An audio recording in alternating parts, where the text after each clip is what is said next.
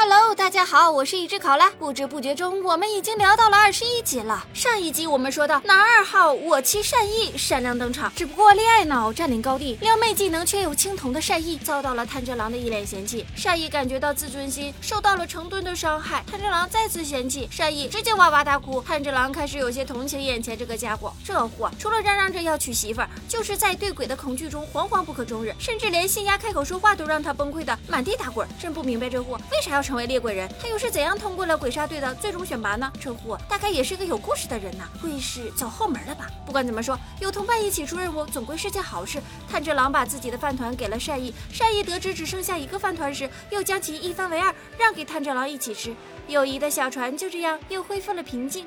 不知不觉，两人进入了一片树林之中，慢慢接近了任务地点。恶鬼的气息也在逐渐的增强。在树林中一片开阔的位置，一栋宽敞大气又透着几分寒意的房子出现在眼前。比起炭治郎灵敏的鼻子，善意似乎在听觉方面更有着天赋。两人都察觉出了宅子的异样。这时，他们发现暗处有一对年幼的兄妹，满脸惊恐的搂在一起。上前询问才知道，两人的哥哥刚被一个怪物抓走了，并且带进了眼前这个房子里。换句话说，这里可能是恶鬼的老巢。两个孩子顺着哥哥的血迹一。路跟到这里，他们的勇气让炭治郎非常的感动。他表示一定要打倒怪物，帮他们救出哥哥。这时，善意听到屋内传来阵阵的鼓声，下一刻，窗口中突然飞出一个满身伤痕的男子，重重的摔在了房前的地面上。炭治郎赶忙挡住孩子们的视线，善意则被吓在原地，抖鸡皮疙瘩。那个男子就这样带着惊恐与遗憾，在炭治郎的怀中永远离开了世界，没能挽救这个生命。炭治郎的心中非常的不甘，这种不甘又转化成无限的愤怒，充斥着胸膛，久久无法平息。接着，一阵急促的鼓声响彻林间，隐约着带着恶鬼的咆哮声。一场恶战近在咫尺。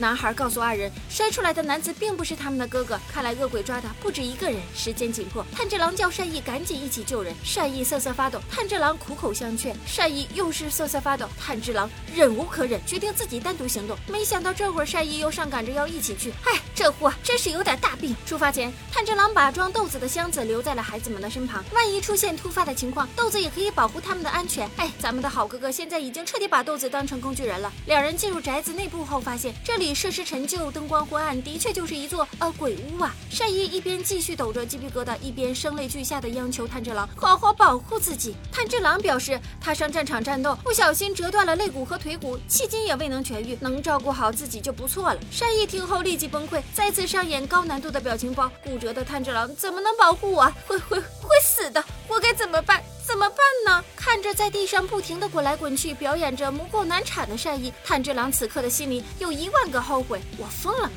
怎么会跟这个家伙搭伙出任务？与此同时，屋外的两个孩子也找了进来。水池木箱里传来奇怪的声音，让他们有些害怕。我说：“你们明知道屋子里有怪物，怎么这么大摇大摆的进来了？不是更危险吗？”可怜的豆子就这么被独自丢在了外面。下一刻，随着一声剧烈的响动，整个屋子再次震动起来。善意也不知哪根筋不对，一屁股把炭治郎和小女孩顶进了一间屋子。炭治郎还没反应过来，房间跟着鼓声变换了构造。就这样，四个人被连两隔开。这边的房间最终定格在一个被。红色灯笼照亮的厅堂，见女孩有些发抖，炭治郎赶紧安慰她，表示自己和善意一定会保护好他们的。话音刚落，恶鬼巨大的脚掌便从门口踏了进来。炭治郎通过浓烈的气味判断，眼前这个家伙应该就是屋子的主人，并且还啃噬了不少的人类。另一边与炭治郎分开的善意已经被吓到崩溃，跪着祈求男孩不要发出声音，以免被恶鬼听到，同时还萌生了逃跑的念头。而男孩别看年纪不大，却有着几分男子汉的气概，他义正言辞地训斥着善意：“你只是想着自己，实在太自私了。”大男人整天要死要活的，不嫌害臊吗？我一个小辈拉拉扯扯的寻求保护，真是悲哀。你腰间的刀是干嘛的？难道是烧火棍吗？这些话句句扎心。善意被喷的呕出了几十两血。即便如此，善意还是铁了心的要逃出去。然后他也发现整个屋子改变了构造，原本的房门拉开却是另一间房子。善意又差点崩溃，骗人的，